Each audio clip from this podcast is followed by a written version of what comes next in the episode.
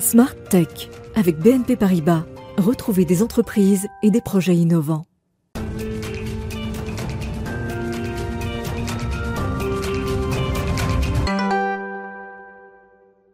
Bonjour à tous et bienvenue dans Smart Tech que vous regardez en direct sur Bismart le matin à 11h. C'est l'émission qui s'intéresse au monde de l'innovation, à la nouvelle société numérique. Aujourd'hui, on va aller pousser les portes euh, des talents qui euh, travaillent outre-mer. On ne le fait pas souvent et c'est l'occasion d'une mise en lumière qui m'est offerte par un concours national qui est lancé euh, chaque année en France. Et aujourd'hui, je reçois l'une des finalistes de ce concours. Elle s'appelle Mariana Royer. Elle va nous parler de son projet Biostratège Guyane dans quelques instants.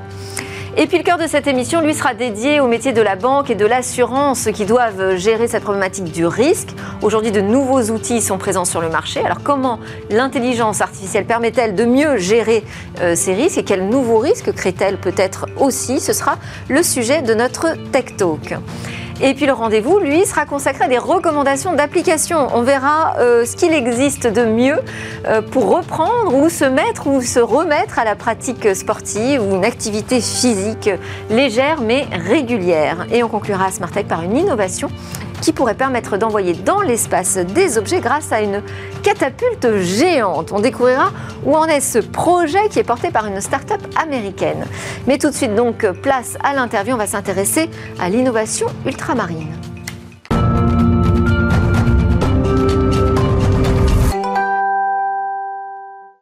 C'est euh, cette année euh, la sixième édition du concours Innovation Outre-mer, un concours national qui a été créé à l'initiative d'Outre-mer Network avec le soutien de BPI France et également cette année de ID Invest.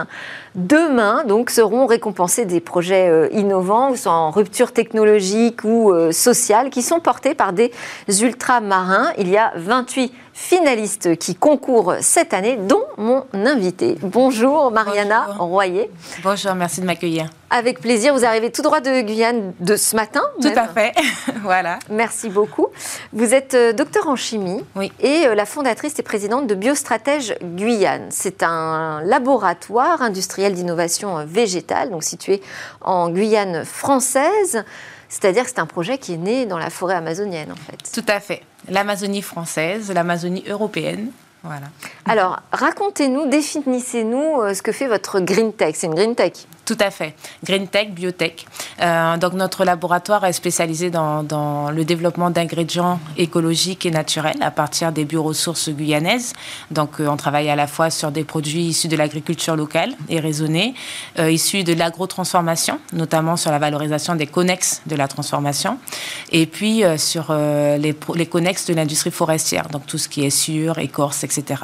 Donc on va valoriser les principes actifs des plantes, euh, les ingrédients fonctionnels qui peuvent se retrouver finalement dans. C'est vous dans qui, qui, les transformez? C'est-à-dire vous identifiez euh, quelles sont les, les bioressources euh, qui peuvent être utilisées par euh, l'industrie, vous les transformez en produits finis? Tout à fait. Alors, on va vraiment travailler sur la transformation de la plante, son séchage, sans, sans, sa standardisation, sa normalisation, puis ensuite sur l'extraction des molécules d'intérêt pour des marchés d'application divers. D'accord. Euh, vous produisez aussi euh, du conseil pour euh, les industries, par exemple, je pense à la cosmétique ou à la pharmacie, euh, qui pourraient avoir besoin de vos connaissances? Tout à fait. On accompagne des, des, entreprises, des, des groupes euh, qui peuvent être à l'extérieur de la Guyane, hein, sur, sur, le territoire national ou à l'international. Et on devient leur laboratoire intermédiaire, leur, euh, leur green tech amazonienne, située en France, parce qu'on est sur une région française, et euh, avec la normative européenne. Et ça, c'est un avantage? C'est un avantage concurrentiel très important. Euh, ça nous permet de voilà d'atteindre de, les requis, les standards euh, de ces groupes-là. Euh, et c'est vraiment pour nous un avantage et une qualité supérieure. Et c'est un peu une évidence, non, de monter une green tech en Amazonie? C'est une évidence. Voilà, on est le bassin de la biodiversité française, seul grand massif forestier tropical d'Europe. Donc 90% du territoire est couvert par la forêt, donc une richesse phénoménale qui est encore très sous-valorisée. C'est ce que j'allais dire. Où en est l'écosystème? Est-ce que c'est encore naissant Ah, c'est naissant, c'est émergent. En Biostratège Guyane stimule énormément cet écosystème avec pour objectif de monter l'Amazon Active Valley. Euh, c'est ça notre vision euh, pour euh, les trois prochaines années et instaurer en fait cette espèce de Silicon Valley du produit naturel euh, guyanais, français. européen finalement. Oui, alors déjà c'est la French Tech, il faut dire, hein, c'est une French Tech qu'on met pas peut-être suffisamment en lumière, donc je suis très contente que vous soyez là aujourd'hui. et c'est une French Tech qui s'est organisée aussi sur place maintenant, qui a sa propre représentation. Tout à fait. On a la French Tech Guyane maintenant. Euh, donc, je fais partie du bureau. Et euh, beaucoup d'entrepreneurs euh, innovants, des startups dans différents domaines. Hein. Donc, on est, nous, on est dans la green tech, la biotech, mais il y a également de la deep tech. voilà, tout ce qui est, tout ce qui est digitalisé aujourd'hui. Donc, voilà, on a vraiment un écosystème montant de l'innovation ultramarine. Et vos clients, ce sont des groupes français plutôt ou ça peut être le marché à l'international? Alors, on a beaucoup de groupes français pour l'instant, évidemment, parce qu'on est, on s'intéresse à, vraiment faire des liens déjà avec l'Hexagone et l'Europe. Et puis, on a effectivement euh, beaucoup d'intérêt du Canada et des États-Unis. Pourquoi le Canada, les États-Unis? Alors le Canada parce que j'ai un passif là-bas et que j'ai quelques, j'ai quand même un très bon réseau. Euh, j'ai commencé ma première, ma première entreprise était au Québec, euh, donc euh, j'y ai fait 12 ans et c'est de force de cette expertise que je suis retournée sur ma terre natale en Guyane pour partager mes connaissances et, et développer cette filière de l'ingrédient naturel. Donc il y a un biostratège Guyane et un biostratège au Canada. Exactement, au Québec. au Québec, d'accord. Quelles sont vos attentes là sur cette cette édition sixième édition d'innovation Outre-mer. Alors voilà, faire valoir cette innovation ultramarine, faire valoir cette innovation guyanaise, en l'occurrence avec Biostratège Guyane, faire du, vraiment montrer aux investisseurs qu'ils peuvent avoir confiance à l'innovation ultramarine, que c'est aussi certainement l'avenir de la France et sa relance économique euh, se situe sur les territoires outre-mer, euh, qu'on est très actif, qu'on a des, idées très créatives qui, euh, qui défraient la chronique, et puis faire du réseautage également avec d'autres entreprises entrepreneurs, euh, d'autres start-upers des départements d'outre-mer euh, où, on a des partages, on a des choses à partager parce qu'on a des problématiques communes et donc certainement des solutions communes également. Parce que j'ai vu que depuis sa création, Innovation Outre-mer a permis de lever 19 millions d'euros. Donc ça fait partie des objectifs aussi, de réussir à convaincre les investisseurs là à Paris? Absolument, c'est un objectif primordial. Euh, on insiste là-dessus. Euh, on, espère que les fonds d'investissement seront beaucoup moins frileux dans l'avenir, qu'ils vont vraiment avoir un regard euh, beaucoup plus déterminé sur les territoires d'outre-mer et qu'ils nous fassent confiance en fait pour, pour continuer à développer cette économie française. Euh, et, aussi l'économie locale, parce que finalement, euh, vous allez vous utilisez les ressources sur place, mais également la filière euh, locale pour l'approvisionnement. Ah oui, oui, c'est un must et ça fait partie de ma mission d'entrepreneur de faire en sorte que la valeur ajoutée se trouve en Guyane et que les embauches effectivement se, se, se, situent en Guyane. C'est très très important dans, dans la mission qu'on est en train de mener là. Et c'est important de bien connaître euh, le marché local, hein, d'être sur place, parce que j'imagine il y a des spécificités euh, qui ne sont pas forcément euh, accessibles à un grand groupe français qui arrivera en Guyane du jour au lendemain. Voilà, et c'est là où on a cette force, on devient cet intermédiaire incontournable sur le territoire, parce qu'on a cette connaissance du territoire, ses spécificités, son peuple, et on peut vraiment apporter une plus-value dans le partenariat.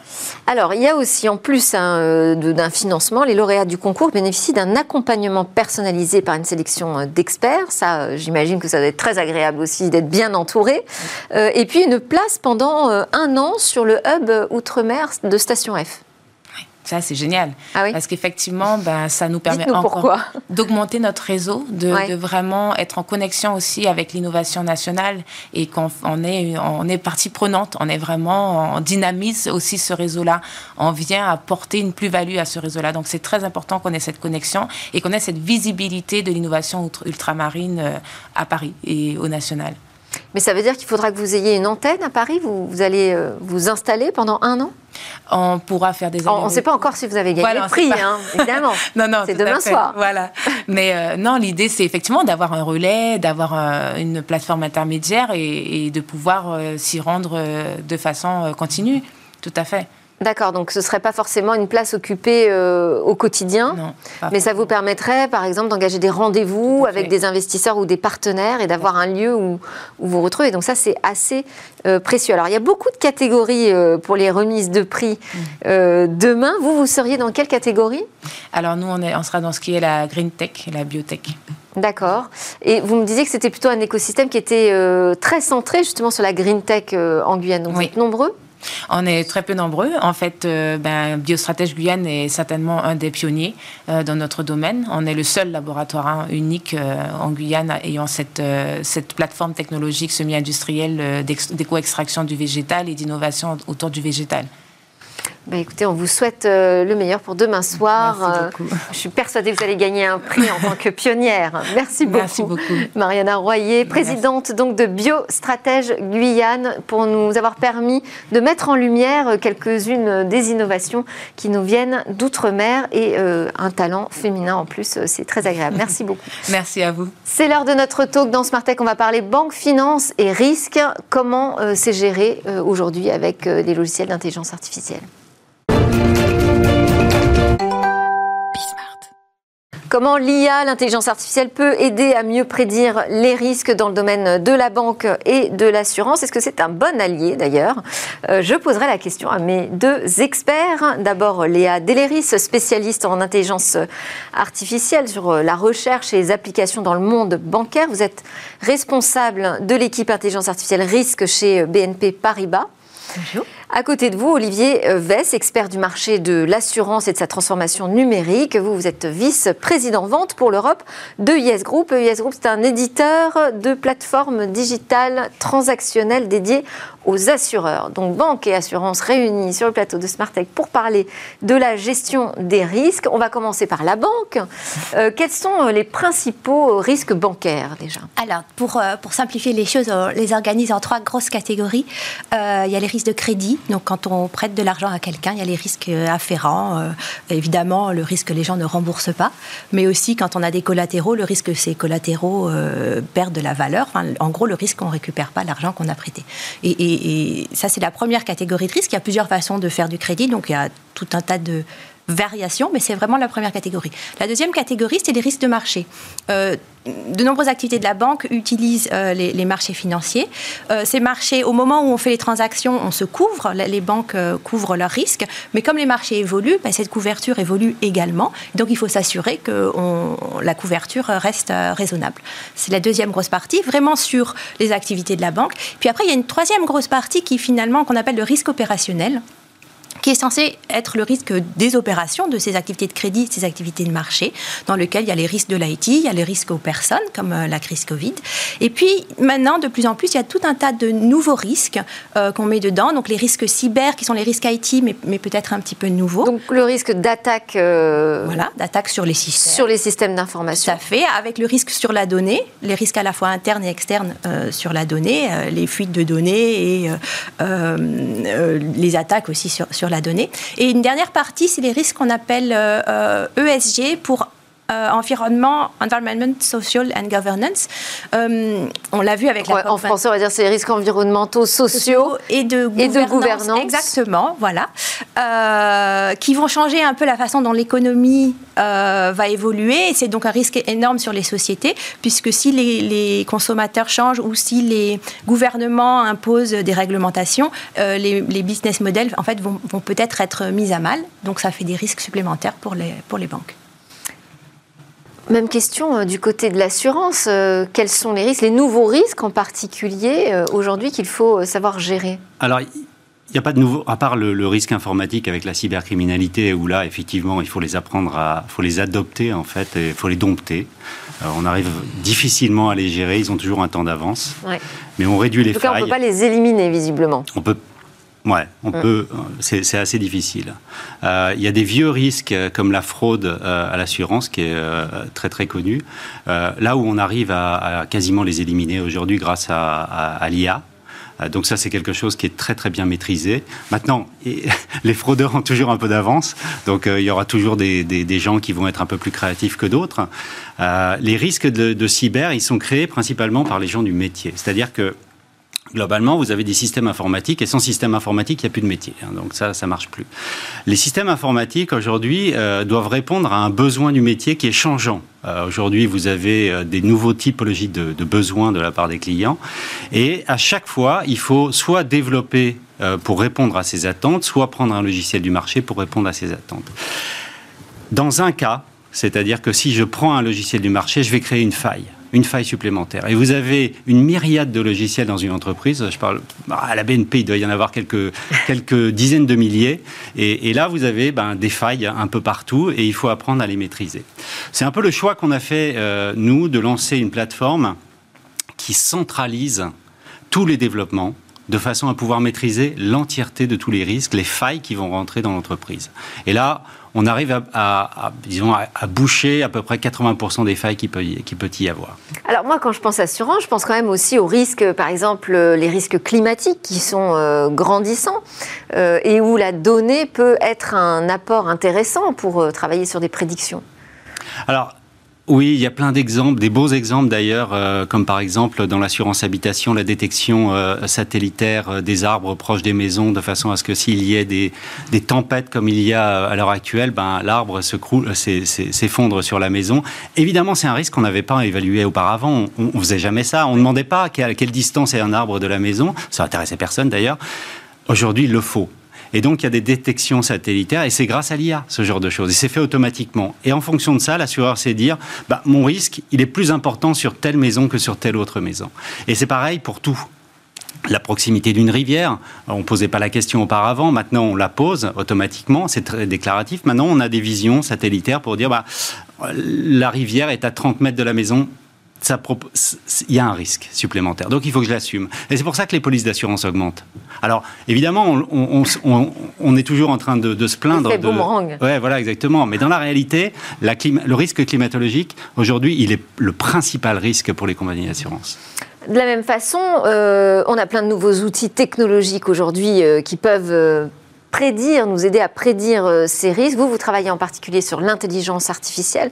Donc l'IA va nous aider, enfin va aider la banque euh, à travailler sur quels risques en particulier? Alors, euh, c'est surtout d'abord sur les risques de crédit. On a beaucoup d'informations, puisqu'on a beaucoup de crédits à la fois aux particuliers, aux entreprises.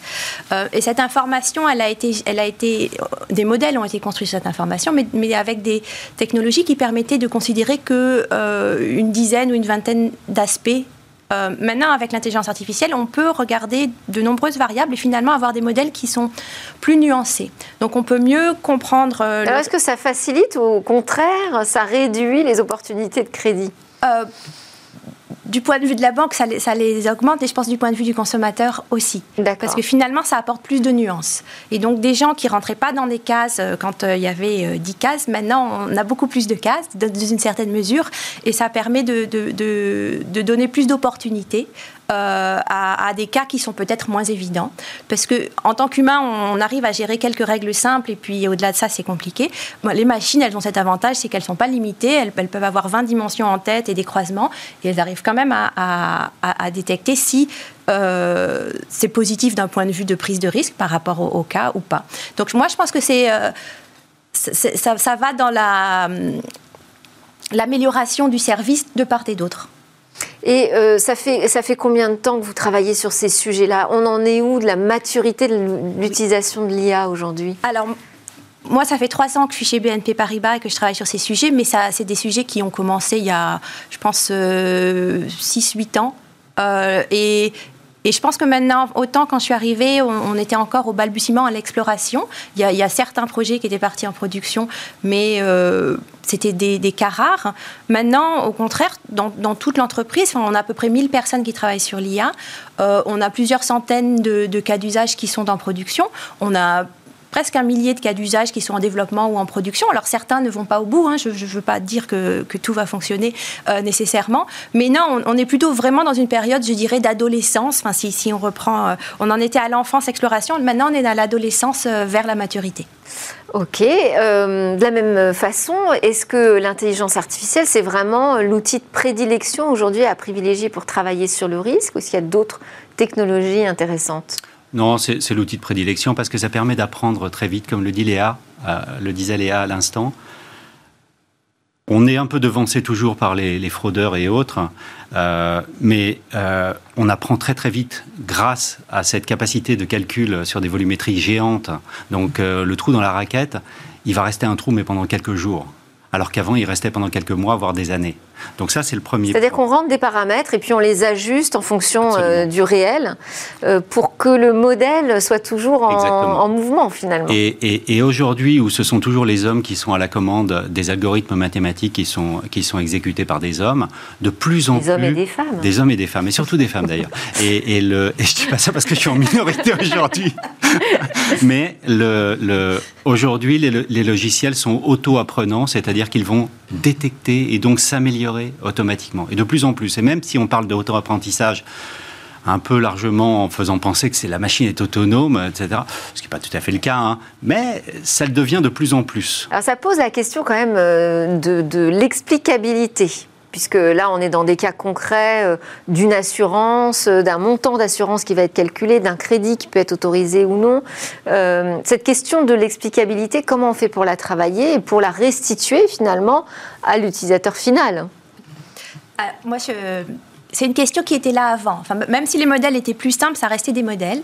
Et moi, je pense qu'en prenant une personne de manière aléatoire dans la rue, elle n'aurait pas nécessairement compris les modèles d'avant.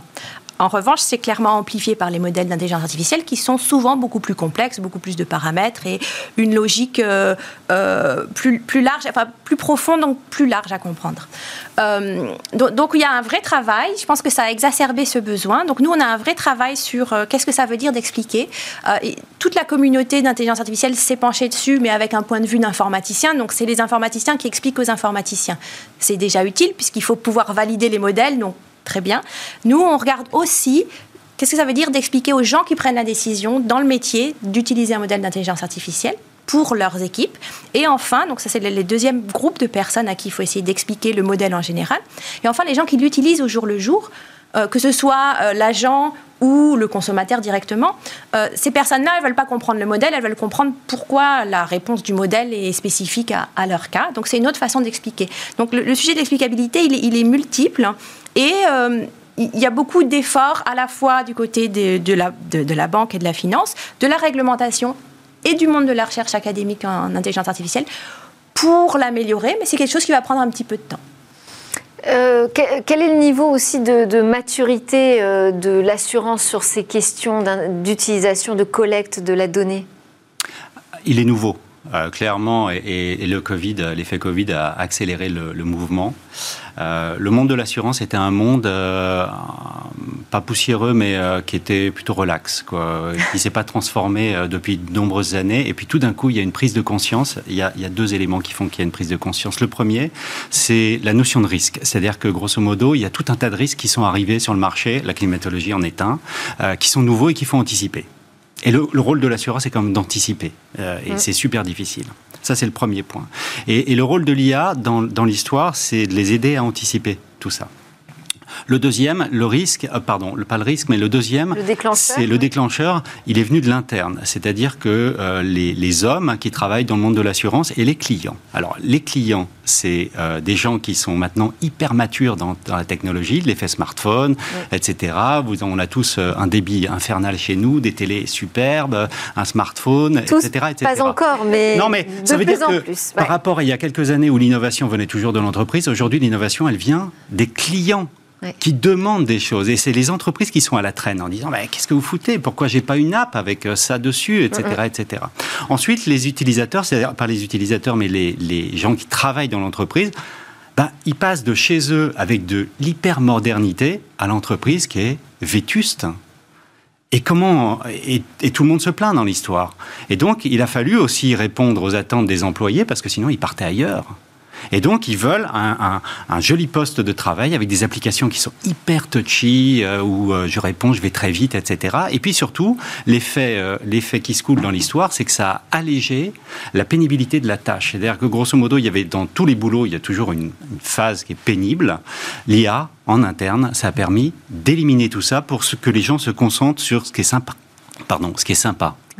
C'est-à-dire le bon côté du boulot. L'analyse, en fait. Et ça, donc tout le monde est gagnant dans l'histoire. Après, il y a quand même tout le travail de la collecte hein, qui n'est pas si rigolo que ça. Hein, quand euh, on doit créer des cohortes de, de, données pour alimenter euh, les intelligences artificielles, ça, fait partie des, tâches. un peu mal à la tête au départ. Qui ne sont pas euh, forcément les plus agréables. Euh, je, vous taquine un peu, mais vous avez, parlé des hommes plusieurs fois pour parler des humains. J'imagine bien que vous intégrez les femmes avec, mais euh, ça m'a fait penser à la question des biais dans l'intelligence artificielle. Comment on travaille cette question des biais et quels sont les biais en particulier dont il faut se méfier dans, les métiers de la banque et du risque? Le... Alors le problème des biais, c'est-à-dire qu'on favorise un groupe par rapport à un autre sous-groupe, c'est un problème d'un côté qu'on va avoir, puisque euh, c'est ce qui nous permet de différencier entre les gens, c'est-à-dire de voir qui va, qui va nous. Euh, la difficulté, donc c'est normal. Il y, a, la difficulté, c'est qu'il y a des, dimensions, c'est les, variables qu'on appelle sensibles dans la euh, RGPD, enfin qui sont listées sur euh, le genre, l'âge, le. Ah, le lieu de vie, peut-être La religion, les, les, convictions euh, politiques. Il y, y, y, a tout un tas de, de, variables comme ça où on a, il faut qu'on fasse attention parce que dans certains cas, alors dans certains cas comme l'assurance santé, on, on, peut en prendre certaines en compte, mais dans d'autres, on ne veut pas le faire. Et donc, il faut faire attention à ce que on n'ait pas des modèles qui soient performants de manière différente sur des sous-groupes. Euh, et ça, ça vient donc, l'intelligence artificielle et, la partie qui s'appelle machine learning, donc qui apprend à partir de données. Ces données, si elles sont déjà biaisées, c'est-à-dire qu'elles représentent notre société qui est déjà biaisée, elles ont tendance euh, soit à, le répercuter, ou à l'amplifier. Donc le répercuter, on peut se poser la question est-ce que c'est normal ou pas normal et comment on agit dessus. Sur l'amplification, il faut donc qu'on puisse mesurer avant et après pour savoir si le modèle euh, a tendance pour des questions mathématiques, mais finalement pas du tout philosophiques. Le modèle, c'est une machine et il ne fait que faire des calculs. Euh, mais il peut y avoir des effets de bord qui font qu'il y a une amplification. Donc notre devoir à nous, les humains qui encadrons ces modèles, c'est de regarder dans quelle mesure cela a lieu. Et puis après, il y a, il y a encore une fois des techniques de, de, de modification et de réduction de ces biais. Euh, les mathématiciens ont toujours des, idées. Le, le, problème, c'est pas de trouver des solutions, c'est le problème, c'est qu'il faut l'implémenter correctement. Ouais. Ben, ça veut dire qu'il faut euh, l'avoir en tête aussi ce travail. tout à fait. sur les biais. On, a, nous, on, a fait un travail à la fois chez les data scientists, mais aussi euh, un, un, training pour tout le groupe sur les biais dans l'IA, justement pour que les gens qui ne sont, sont, pas techniques aient conscience pour poser les bonnes questions. Oui.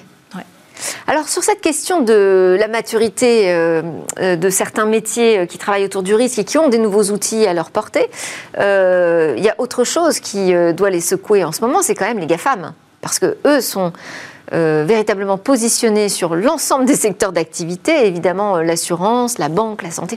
Aucun secteur n'y échappe. comment réagit aujourd'hui la profession? Ce sont vos clients que vous avez régulièrement en contact vis à -vis de cette nouvelle concurrence? Ils s'en servent.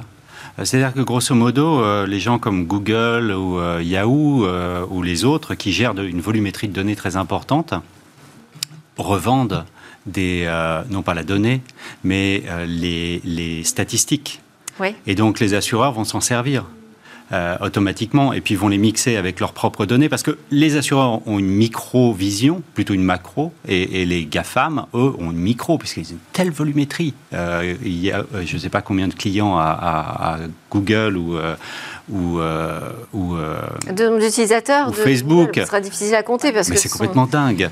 Donc Facebook un peu plus. évidemment, ils ont une précision beaucoup plus importante et il en découle des gens comme Amazon, par exemple, sont devenus les rois euh, des outils de statistiques et revendent soit leurs outils, soit leurs données. Je dis bien données statistiques. Hein. Ils ne revendent pas les, données en, en elles-mêmes.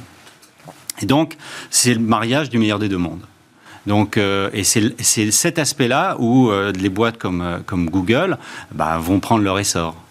Et après, derrière, une fois qu'on a collecté donc, ces données, il y a le travail de l'optimisation de ces données. Là, c'est le métier de l'informaticien et alimenté par euh, Léa et ses équipes, où euh, elle va nous donner euh, des consignes pour aller dans tel et tel sens, ce que tu disais tout à l'heure, et puis nous, ben, on va exécuter. En fait, on est des exécutants des métiers. Comment des femmes, hein. Comment vous vous êtes organisé euh, dans une banque euh, comme euh, la BNP, donc une banque, on va dire, traditionnelle, historique, pour devenir expert dans, dans, la donnée? Comment, comment ça a démarré? Comment on se lance dans la transformation par la donnée? Je pense que c'est une transformation qui, qui, a pris pas mal de temps et qui a été initiée la, transformation vers l'intelligence artificielle, parce que la donnée est au cœur de, la banque depuis le départ, donc c'est quelque chose dont on a l'habitude. Mais je dirais la transformation vers euh, la donnée pour la valoriser plutôt que la donnée pour la protéger, puisque c'était quand même d'abord la, première mission. Euh, c'est quelque chose qui a, qui a commencé par euh, tout simplement mettre dans chaque... Donc BNP Paribas, il y a, il y a plein de, de, métiers, et, chaque métier a mis en place un, un Chief Data Officer avec comme rôle à la fois de protéger et, de fluidifier la donnée. Euh, et il y a un an et demi... Donc un travail sur le recrutement, la création de nouveaux postes. Oui, exactement. Mais après, pour avoir la, la, la, la, connaissance technologique, faire ah. du, machine learning en fait euh, ben, Je pense que simplement, on a, on a recruté des gens, on a monté des équipes. Hein. On voit des équipes, euh, les premières équipes d'intelligence artificielle, elles étaient il y a 4-5 ans. Euh, elles ont été créées il y a 4-5 ans. Et on va en Silicon Valley, on va voir comment ils travaillent. Ah, je pense qu'en France, il y a assez de, il y a un vivier euh, vrai. assez fort. Et puis, il y a quand même euh, dans la banque depuis toujours une culture de la modélisation maintenant et, de, de, la technologie pour la modélisation. Donc, je pense que c'était aussi une transition peut-être plus naturelle qu'elle n'apparaît de l'extérieur. Et beaucoup de gens voulaient évoluer et la curiosité intellectuelle fait qu'ils sont allés vers là. Donc, entre les gens en interne et des recrutements en externe, on a construit. Ça veut dire que c'est équipes. Pas totalement un changement de métier finalement. Non, ça va dans la continuité. Merci beaucoup à tous les deux pour vos éclairages sur cette transformation euh, des métiers du risque euh, grâce aux outils d'intelligence artificielle en particulier. Merci euh, Léa Delris, responsable de l'équipe risque intelligence artificielle chez BNP Paribas et Olivier Vess, vice-président vente pour l'Europe de Yes Group. On part en pause et ensuite on se retrouve pour des recommandations d'applications à se remettre au sport.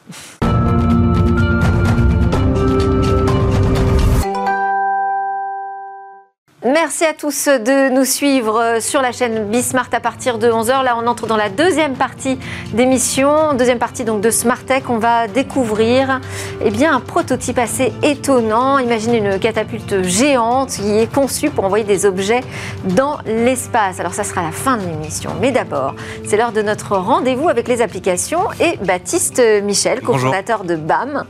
Merci beaucoup de passer en revue comme ça pour nous les, meilleures applications mobiles euh, à chaque fois dans un domaine différent. Bonjour Baptiste, répondu. Euh, alors, ce, mois-ci. Donc, vous avez sélectionné des applications sur le thème de l'activité physique, euh, sportive, des applications mobiles qui permettent de s'entraîner, garder la forme ou même faire du sport sans s'en rendre compte. On verra ça. On va commencer par une app assez originale aussi. Elle propose de pratiquer un sport, mais pour la bonne cause. Exactement. C'est une application qui s'appelle Charity Miles et qui est une application anglo-saxonne en l'occurrence, et qui en fait permet de convertir les, kilomètres qu'on parcourt en dons. Donc on s'inscrit sur l'app, euh, on choisit euh, une association, et tous les kilomètres et demi qu'on parcourt, il y a 25 centimes qui est reversé par l'app à l'association en question. Donc c'est un bon motivateur. Qu'on dépense de l'énergie pour, faire gagner de l'argent à des associations. C'est une super idée. Exactement. Alors il y a une autre app euh, dans un domaine un peu différent sur le tourisme qui permet d'allier activité physique euh, euh, et, visite d'une ville qui s'appelle Run in City. Donc le concept est sympa. On choisit un parcours. Et en fait, en courant, on va passer devant les monuments. Et l'app, quand on passe devant les monuments, fait un petit topo sur le monument qu'on voit. Donc euh, voilà, bon, la prochaine fois que je pars en voyage, euh, je l'utilise quoi. Culturel, ouais. ok. Et puis euh, l'app de sport un peu ultime aujourd'hui s'appelle Strava. il y a 33 sports qui sont, qui sont possibles de pratiquer via l'app. Elle est très connue pour la course à pied et pour le vélo notamment. Il y a des professionnels qui l'utilisent. Et une des fonctionnalités 5 pas, c'est qu'il y a un truc qu'on appelle des segments. Donc c'est un segment de route et ça permet de se comparer euh, à d'autres personnes qui auraient parcouru la même route en courant ou à vélo 1, 2, 3, 4 jours avant. Euh, et celui qui a fait le, meilleur score, on appelle le King of the Mountain. Donc, c'est un truc pour se motiver, euh, plus pour l'esprit compétition. Exactement. Alors, on sait, hein, le, sport, ça attire beaucoup les marques. Et il y a trois équipementiers sportifs qui ont évidemment flairé le filon. Ils ont créé leur propre application d'entraînement. Ouais, alors il y a ASICS qui a fait l'application Runkeeper. Euh, Nike qui a fait euh, Nike Club et Adidas Running. Le fonctionnement de ces apps est à peu près similaire, mais elles ont chacune leur particularité. Euh, ASICS permet de suivre l'évolution de, enfin l'usure des chaussures. ce qui est quand même super important quand on court parce que c'est une des premières causes de blessures. Euh, Nike, eux, ils misent plutôt sur la partie communauté. On peut créer des entraînements avec des gens qu'on n'a jamais rencontrés. Juste sur l'usure des chaussures, il faut avoir des semelles euh, à porter. Enfin, il y a un capteur. Comment ça fonctionne? Bah, en fait, euh, c'est pas un capteur, c'est un, une projection sur les kilomètres qu'on a parcourus. D'accord. Et du coup, l'usure euh, qui est généralement observée. Ok. Et puis. Et puis la dernière, donc c'est Adidas. Euh, Adidas, ce qui est, ce qui est sympa, c'est que l'app fonctionne sur toutes les smartwatches.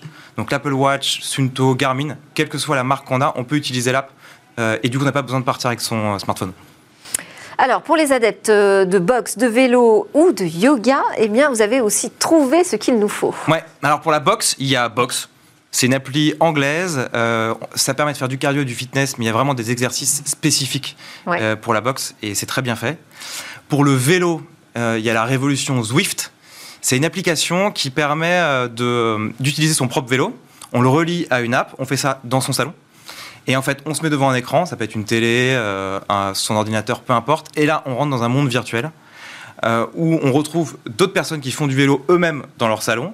Et on peut faire du vélo dans New York, dans, sur, au sommet d'un volcan, etc. Donc c'est super ludique. C'est vraiment très très bien fait. Donc je la recommande. Euh, ensuite, euh, il y a des applis de, euh, de, de musculation au poids du corps. Euh, une des plus connues s'appelle Freeletics, euh, qui fonctionne très très bien. C'est très très très intense. Donc il faut, Mais faut sans être prêt, appareil. Mais, mais sans appareil. C'est Ouais. vraiment. euh, donc c'est des exercices assez connus. hein. C'est des pompes, des abdos, Ouais. etc. Mais euh, tous les jours, on a son coach perso euh, qui adapte le programme en fonction de ce qu'on veut faire, du niveau auquel on est. Euh, faut être prêt. Euh, parce que on termine la semaine euh, sur les rotules, mais franchement c'est- pas mal. Il faut dire quand même que Baptiste, vous testez toutes les applications. Alors, euh, on comprend ouais, l'épuisement là. Et pour le yoga, on n'a pas parlé Pour de le yoga, euh, il y a une application qui s'appelle Down Dog euh, et une autre qui s'appelle Asana Rebel. Down Dog, c'est pas mal parce que euh, il y a vraiment un, un type d'exercice, enfin en tout cas un programme qui change chaque jour pour éviter la routine. Euh, alors ensuite, il y a aussi euh, une app pour ce, qui est super pour les, les, les coachs et ceux qui gèrent des équipes, euh, qui s'appelle Sport Easy. Quand on est capitaine d'une équipe de foot, par exemple, euh, amateur, il y a, on a une vingtaine de personnes à gérer pour convoquer au match, gérer les entraînements, le matériel, c'est super complexe.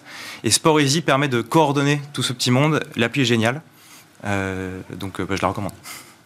Ok, alors en introduction, moi je parlais euh, d'une app qui permettrait de faire du sport sans euh, s'en apercevoir. Est-ce que cette promesse tient vraiment? Et ben, en fait, le sport, ça commence par marcher. C'est vrai. Euh, et du coup, euh, vous vous souvenez sans doute de, euh, de l'énorme succès de Pokémon Go Oui, j'ai adoré. J'ai beaucoup marché. il y a quelques années. Et en fait, on va trouver, de trouver des Pokémon, bah, on marche. Ouais. Et, euh, et donc, je, je trouve que c'est moi, c'est du sport sans s'en rendre compte. Et il y en a une autre un petit peu dans, le- dans la, même, dans la même veine qui s'appelle Flash Invaders. Donc à la base, c'était un jeu vidéo avec des petits personnages faits de pixels. Ça s'est transformé en des figurines qui sont euh, par des artistes en fait qui ont mis ça sur les murs dans plein de villes différentes, notamment à Paris. Et donc il y a une app qui s'appelle euh, Flash Invaders qui permet d'aller euh, d'essayer de trouver ces figurines-là, de les prendre en photo. On peut se constituer une galerie D'accord. et bah, c'est du sport parce qu'à la fin de la journée, on a fait 10 km. C'est une super idée. Alors, euh, quand on parle de sport, on parle aussi de compétition sportive, des grands euh, événements. Et là, vous allez nous proposer deux applications pour pas manquer un seul match de football et puis aussi d'autres disciplines. Ouais, mais généralement, effectivement, quand on est fan d'un sport et notamment de football, on est fan de statistiques. Euh, une des applis qui est très bien faite là-dessus s'appelle FotMob. Ça Ouais. permet de voir toutes les statistiques de à peu près tous les matchs de foot euh, sur cette planète en temps réel. Il y a aussi des stats très détaillés sur euh, match par match, sur le nombre d'occasions, etc., etc. Donc euh, pour les fans de foot, FotMob. Pour ceux qui aiment le foot et autre chose, euh, il y a une application qui s'appelle SofaScore, qui est une application espagnole. C'est le même principe, sauf que là, euh, On est a- sur son canapé, si j'ai bien compris. ah ouais, sur son canapé, on regarde, on se dit ok, euh, qui a gagné en hockey euh, sur gazon et, euh, et on a les on a les infos. Ok. Une dernière, Flash Score aussi, c'est le même principe, c'est ça? Même principe. Ok. Ouais. Alors, on termine avec des applications très célèbres, hein, mais qu'on peut utiliser justement pour se motiver si on a besoin d'un petit coup de pouce pour se remettre au sport.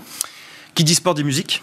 Euh, donc, euh, si on veut se remettre au sport ou on a, on a envie de se motiver, Deezer, Spotify, les playlists de musique sont vraiment très très bien faites. Ouais. On peut les utiliser euh, sur son Apple Watch aussi. Donc pareil, on peut partir sans son smartphone pour aller courir 5-10 km 15 km pour les plus. Et ça, c'est vraiment un super compagnon. Quoi. Ouais, c'est vraiment un super compagnon. Merci beaucoup, Baptiste Michel, bah, d'avoir testé toutes ces applications sportives. Grâce à nous, vous êtes en pleine forme finalement. Je rappelle que vous êtes cofondateur de BAM, un spécialiste donc de l'environnement mobile. On enchaîne dans Smart Tech sur la dernière partie. On va découvrir une catapulte géante.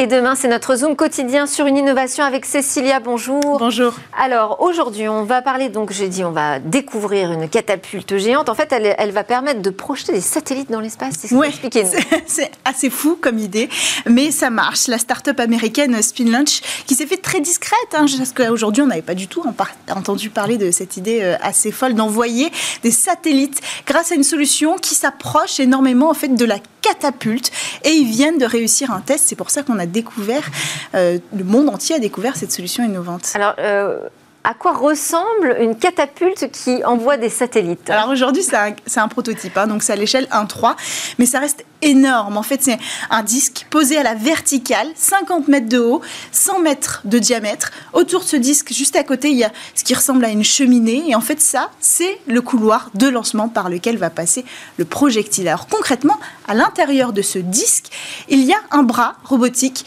euh, qui va tourner, qui va tourner de plus en plus vite à mesure euh, qu'il va tourner. Il va atteindre une vitesse assez impressionnante de 2 km par seconde à terme.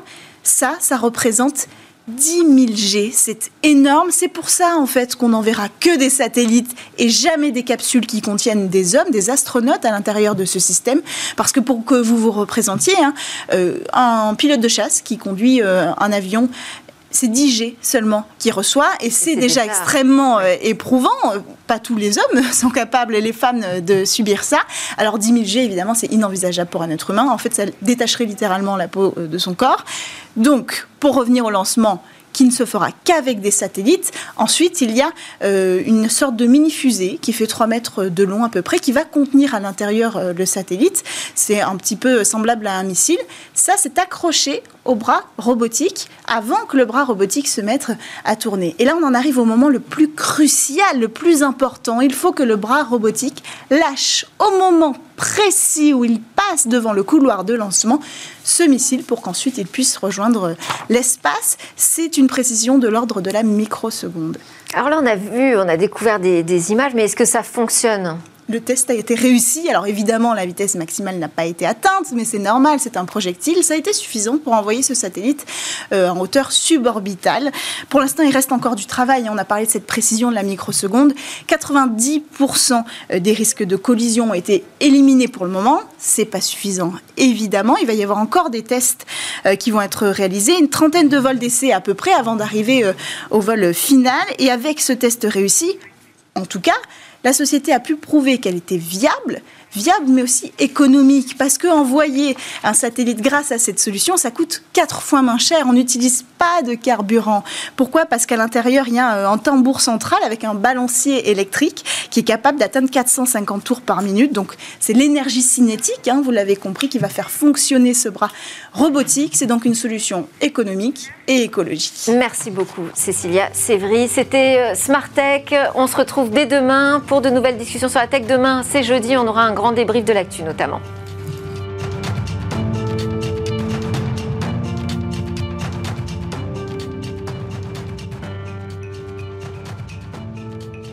Smart Tech avec BNP Paribas. Retrouvez des entreprises et des projets innovants.